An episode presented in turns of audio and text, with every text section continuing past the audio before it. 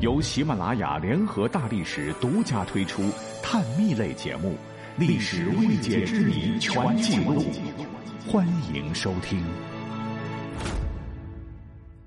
您听听我说的是不是实际情况哈？民间小吃不知怎么地都特别喜欢蹭乾隆爷、慈禧太后的热度，惯用的套路就是绝对有乾隆、下江南、微服私访、大加赞赏这几个词。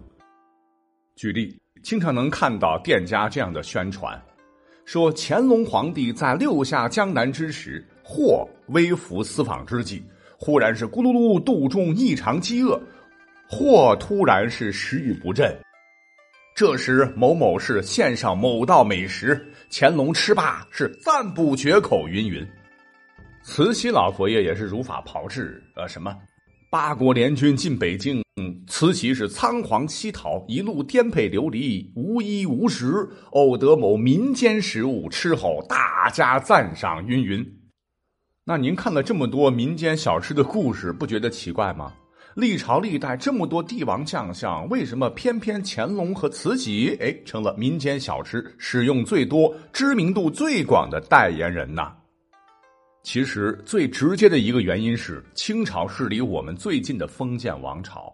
民间故事流传的广啊，你像乾隆大明湖畔夏雨荷，既打烟袋和和珅斗智斗勇啥的，那都是家喻户晓。呃，再者说，乾隆和慈禧这俩历史人物本身就很有争议性，权倾一时，妥妥的清朝 C 卡，又都好奢侈排场。乾隆历史上曾六下江南，那真是风光无限，尝尽天下美味。慈禧呢，虽说差点哈被吓得差点尿了裤子，一路乞讨。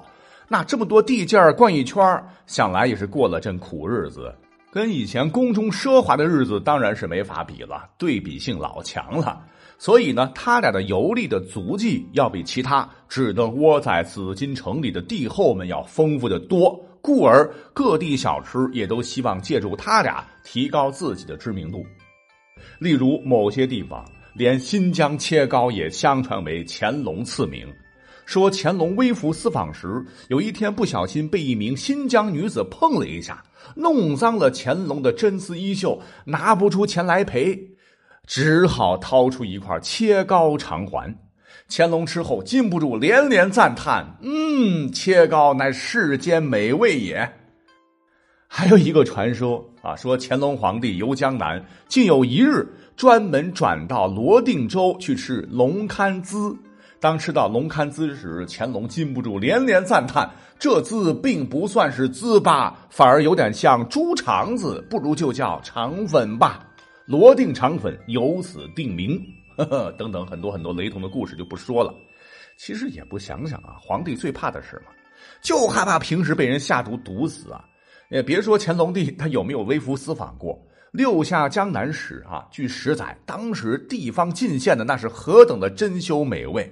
那还得按照万岁爷的饮食喜好来做，哪里轮得到新疆切糕和广东的肠粉呢？且菜单后呢都明确注明是何人进献、何人烹制。若是惹得老爷子吃到一个不高兴，嘿嘿，我估计哈脑袋还不知道能不能长在脖子上。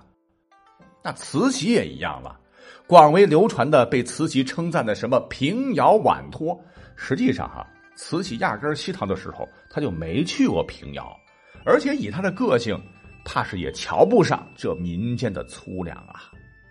那本期节目呢，咱们讲讲小吃故事啊。攀龙附凤其实也并不是为了打假，其实只要货真价实，夸张点也没啥啊，就是说一乐吧。